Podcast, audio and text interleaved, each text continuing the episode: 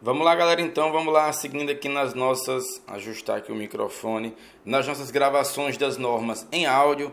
Chegamos agora na NBC TG 01, redução ao valor recuperável de ativos. Lembrando que esse é o podcast do professor Valmir Soares Júnior, você está fazendo junto comigo que está fazendo junto comigo a, o estudo das normas, né? Estou fazendo a leitura para vocês aqui, sem muita interpretação. Interpretação mesmo você tem lá no canal do YouTube, no professor Valmir Soares Júnior. Prof. Valmir Soares Júnior. Acessa lá no YouTube o meu canal, beleza? Então vamos lá. Sobre o objetivo da norma.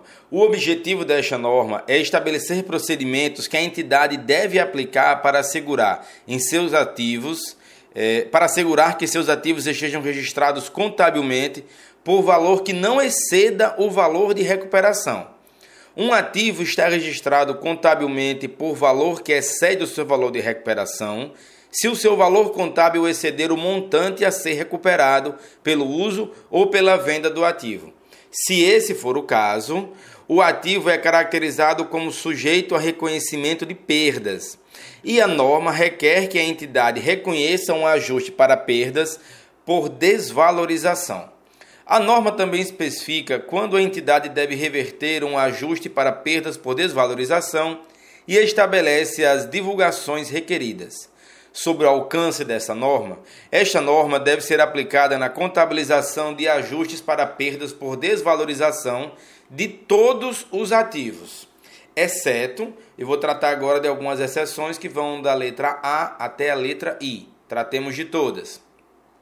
É, as exceções da desvalorização são: letra A, estoques, vai ver a NBC TG 16, que trata especificamente de estoques.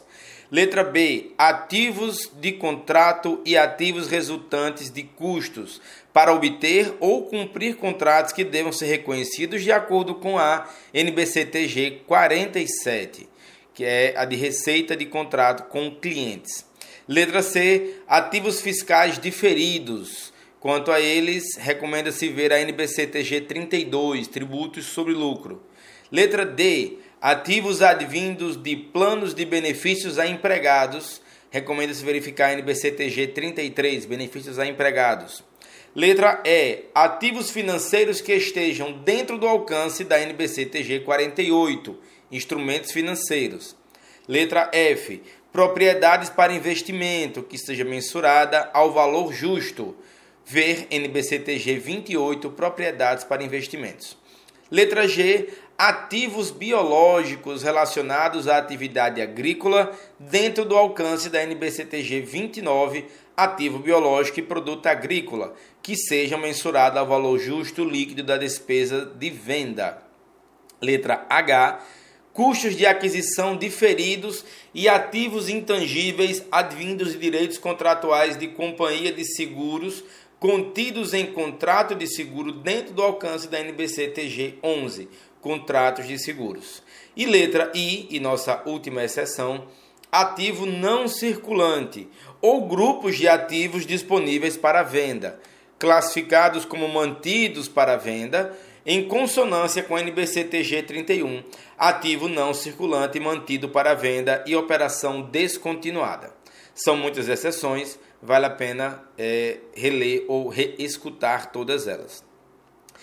Continuando, esta norma deve ser aplicada a ativos financeiros classificados como, agora os casos de aplicação, classificados como é, controlada, conforme definida NBCTG 36, demonstrações consolidadas, é, ativos financeiros classificados como coligadas, conforme definida a NBCTG 18, investimento em coligada, em controlada e em empreendimento controlado em conjunto, e letra C, empreendimento controlado em conjunto, conforme definido pela NBCTG 19, negócios em conjunto. Vamos tratar agora de algumas definições. Os seguintes termos são utilizados nessa norma com o significado específico que seguem: valor contábil é o montante pelo qual o ativo está reconhecido no balanço depois da dedução de toda respectiva depreciação, amortização ou exaustão acumulada e ajustes para perdas. Unidade geradora de caixa é o menor grupo identificável de ativos que gera entradas de caixa.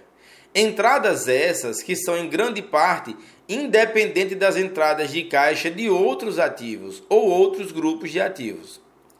Ativos corporativos são ativos, exceto o ágio por expectativa de rentabilidade futura, conhecido como goodwill, que contribuem, mesmo que indiretamente, para os fluxos de caixa futuro, tanto da unidade geradora de caixa sob revisão, quanto das outras unidades geradoras de caixa.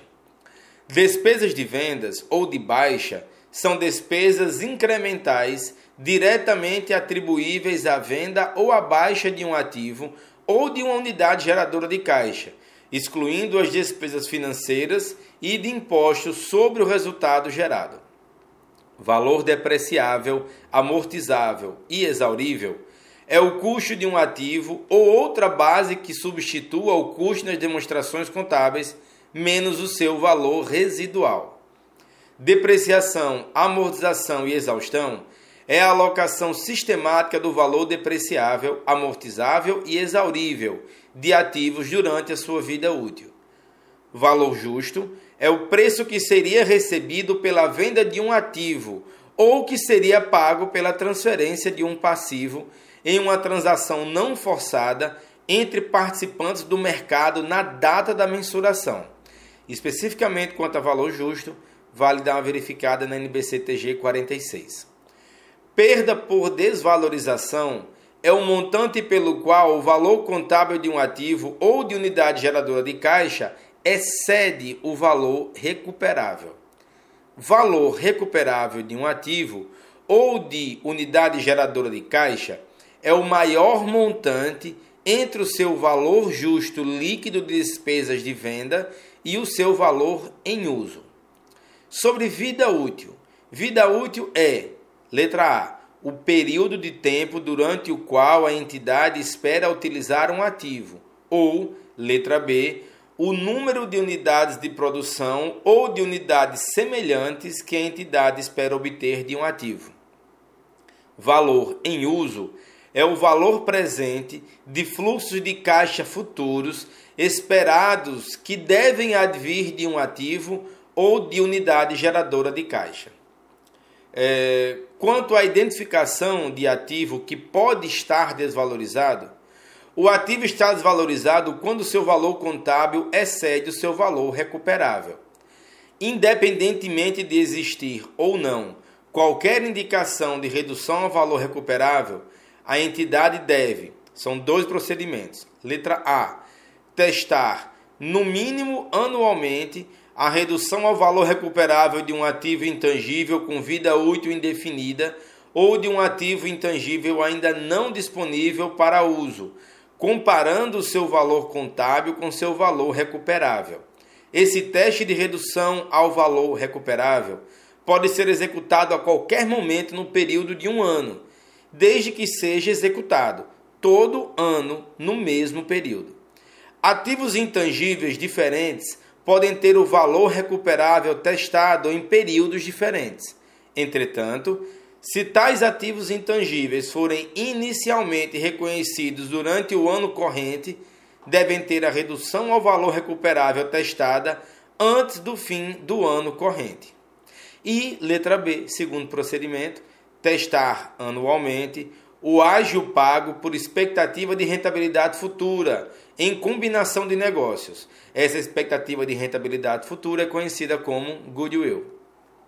Sobre mensuração do valor recuperável.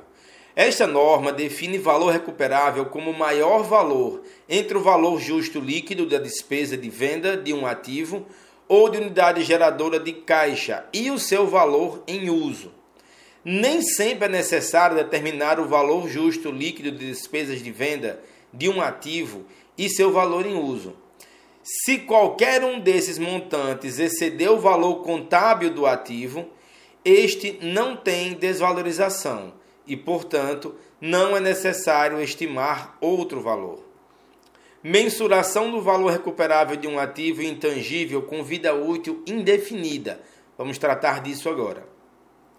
Um ativo intangível com vida útil indefinida deve ser no mínimo testado anualmente com relação à redução ao valor recuperável, comparando o seu valor contábil com seu valor recuperável, independentemente de haver ou não alguma indicação que possa existir redução ao valor recuperável.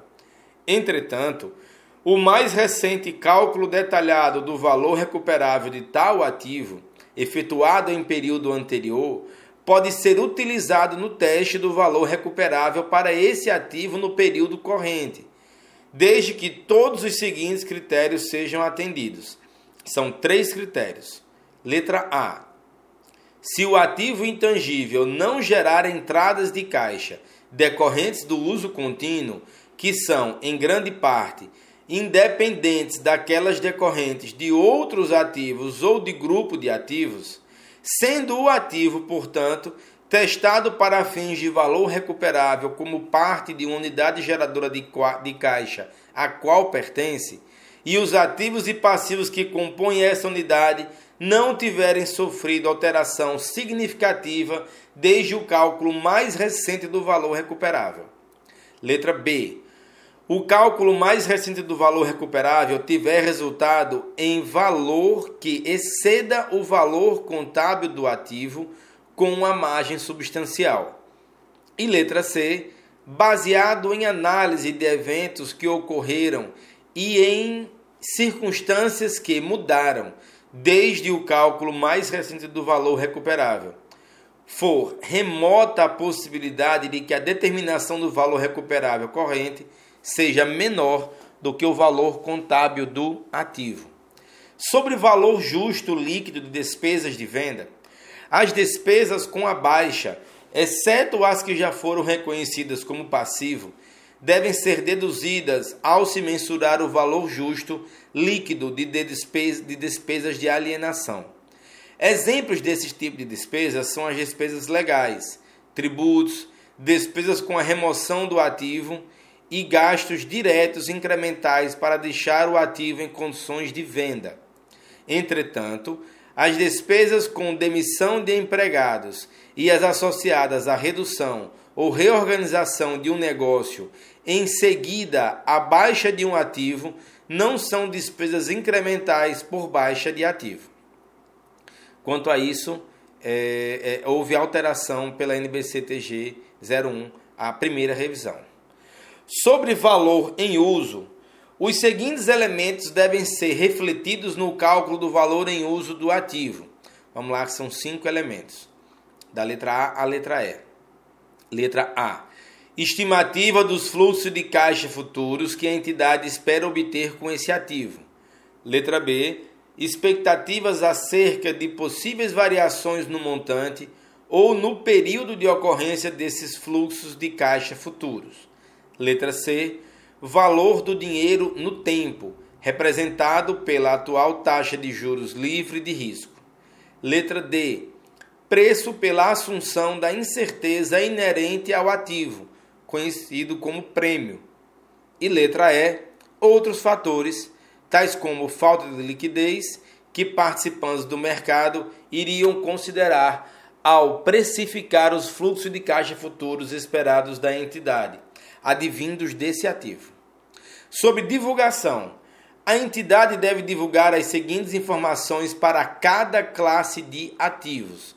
Vamos lá, que são quatro. São quatro as informações. Letra A. O montante das perdas por desvalorização reconhecido no resultado do período e a linha de demonstração do resultado na qual essas perdas por desvalorização foram incluídas. Letra B. O montante das reversões de perdas por desvalorização, reconhecido no período, reconhecido no resultado do período e a linha da demonstração do resultado no qual as revisões foram incluídas. Letra C. O montante de perdas por desvalorização de ativos reavaliados, reconhecido em outros resultados abrangentes durante o período. E letra D o montante das revisões das perdas por desva... Perdão, letra D. O montante das reversões das perdas por desvalorização de ativos reavaliados, reconhecido em outro resultado abrangente durante o período. Uma classe de ativos é um agrupamento de ativos de natureza e usos similares nas operações da entidade. Pessoal, é, esse foi um resumo da norma NBC-TG 01, certo? Espero que você tenha aproveitado, espero que você tenha gostado aqui do podcast e nos vemos na próxima leitura resumida das normas brasileiras de contabilidade. Forte abraço, bons estudos e até mais.